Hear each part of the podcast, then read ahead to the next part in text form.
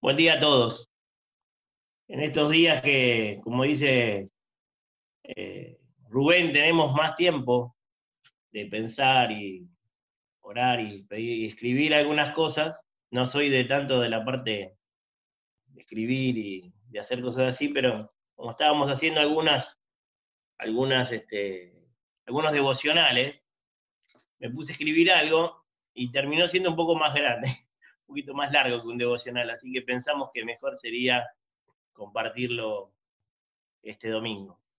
Eh, yo lo escribí esto y lo voy a tratar de leer para llevar una, la misma, el mismo orden, ¿no? También le pedí a, a Guille que me va a ayudar con unas lecturas. Y esto lo, lo podríamos titular un, un, verano en Córdoba. Dice, dice así. Recuerdo, con mucha nostalgia esas larguísimas tardes de verano que pasábamos en las sierras de Córdoba, más precisamente en el pueblito de Tanti, allí en el hotel del Sindicato de Señaleros Ferroviarios, al que mi papá pertenecía y donde solíamos vacacionar en familia. Fue en una de esas tardes que decidimos con la barra de pibes, amigos de vacaciones, escalar la sierra que estaba justo frente al hotel, pasando el balneario El Diquecito. Con la barra pasábamos muchas horas robadas a la siesta planeando nuestra travesía. El objetivo era llegar a La Piedra. La Piedra, como la llamábamos, es una gran roca que se encuentra justo en la cima desde donde algunos decían que se podía ver Carlos Paz. Otros que en realidad se podía ver hasta Cosquín. A nosotros todo esto nos despertaba muchísima curiosidad y ansias de aventura. Así que finalmente nos decidimos, pedimos permiso a nuestros padres y una tarde, después de la siesta, comenzamos a escalar hacia nuestra meta. Luego de un buen rato de caminar, llegamos a la cima, o por lo menos a lo que parecía serlo, vista desde la perspectiva del hotel. Claro que en ese momento no nos importó demasiado que las distancias cambiaran un poco, ya que en definitiva éramos adolescentes en busca de aventura. Así que caminamos un buen rato más y llegamos mucho más arriba. Pero resultó que tampoco esta era la cima objetivo.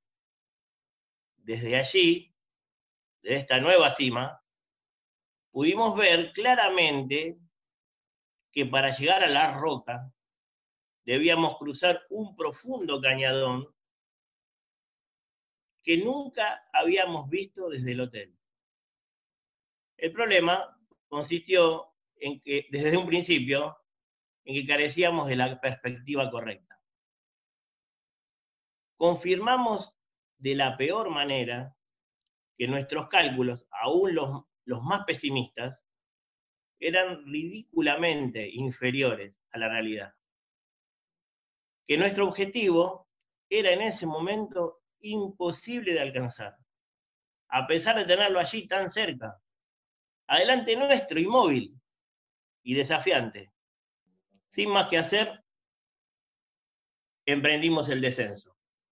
Mientras lo hacíamos, saludábamos de vez en cuando nerviosamente a nuestros padres que estaban en el hotel con una remera que hacía las veces de una bandera y recibíamos la respuesta a la distancia. Verdaderamente esto nos tranquilizaba un poco, aunque aún hoy recuerdo la sensación de angustia que sentía en el pecho, algo que nunca antes había sentido. Mezcla de sensaciones físicas y sentimientos que se apoderaban de mi pensamiento y lo guiaban en una única dirección. Solo podía pensar en lo lejos que estaba de mi casa, de mis padres, de la seguridad, de lo previsible. Con lo justo, llegamos antes de que oscureciera al hotel, cansadísimos, frustrados, y con los ojos húmedos por el mal momento vivido. Si hubiéramos continuado, nos hubiéramos metido en flor de lío. Claramente, la emergencia del coronavirus me trajo a la memoria esta aventura adolescente, especialmente por esa sensación de angustia de estar tan fuera de calma, tan vulnerables y lejos de casa. Querríamos ver del otro lado de la montaña, allá lejos, dentro de unos meses. Quisiéramos poder saber cómo afectará a nuestra salud, nuestra familia, a la de nuestra familia, ¿no? La economía, el trabajo. Pero no alcanzamos a ver, apenas podemos vernos los pies, aquí y ahora. También me llevó a hacerme algunas preguntas y a pensar en algunos temas. Y esto quería compartirlo también con ustedes. ¿No es así un poco la vida que salimos a caminar cada día? En realidad nos preparamos, calculamos nuestras posibilidades, estudiamos nuestras fuerzas y debilidades, pedimos consejos, nos asesoramos con profesionales y por sobre todas las cosas oramos y ponemos en las manos de Dios nuestras vidas. Y sin embargo, de un día para el otro, ¡zas! Pisamos la banquina y nos vamos al pasto.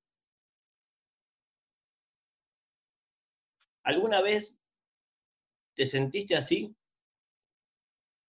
¿Te sorprendió el tamaño de la montaña de dificultades que se presentó delante de tus ojos? Dificultades muchas veces fuera de cualquier cálculo. ¿Te sentiste alguna vez solo? Sin saber cómo vas a resolver lo que se te presentó delante tuyo.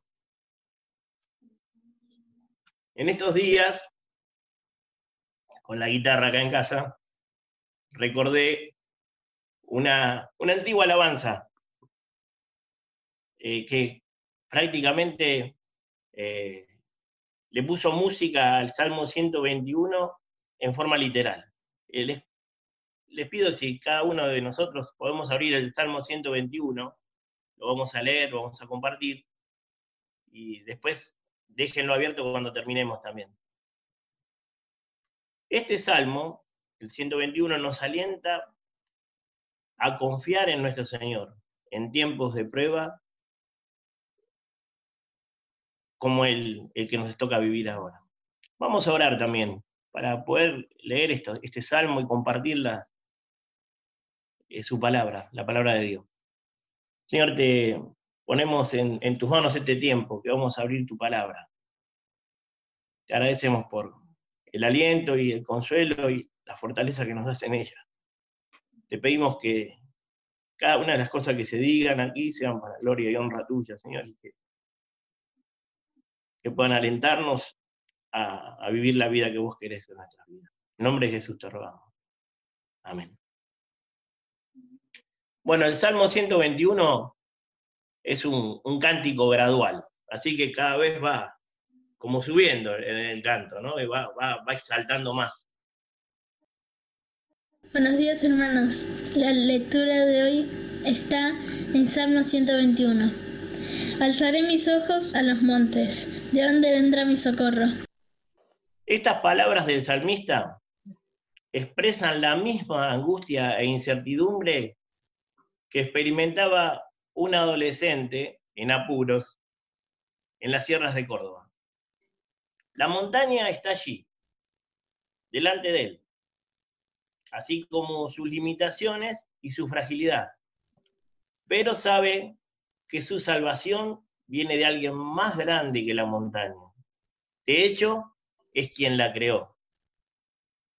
Y afirma en el versículo 2 mi socorro viene de Jehová, que hizo los cielos y la tierra.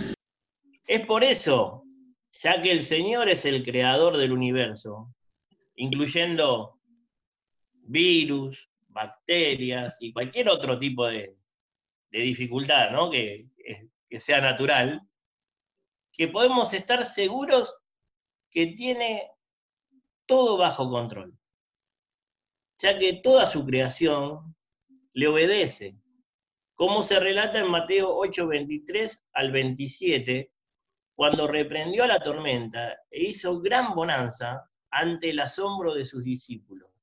El auxilio de nuestro Señor no es algo improvisado ni fruto de un protocolo de emergencia. Todo responde al sincronizado y perfecto plan de, que Dios tiene para nuestras vidas. Veamos lo que en el Salmo dice en el versículo 3. No dará tu pie al resbaladero, ni se dormirá el que te guarda.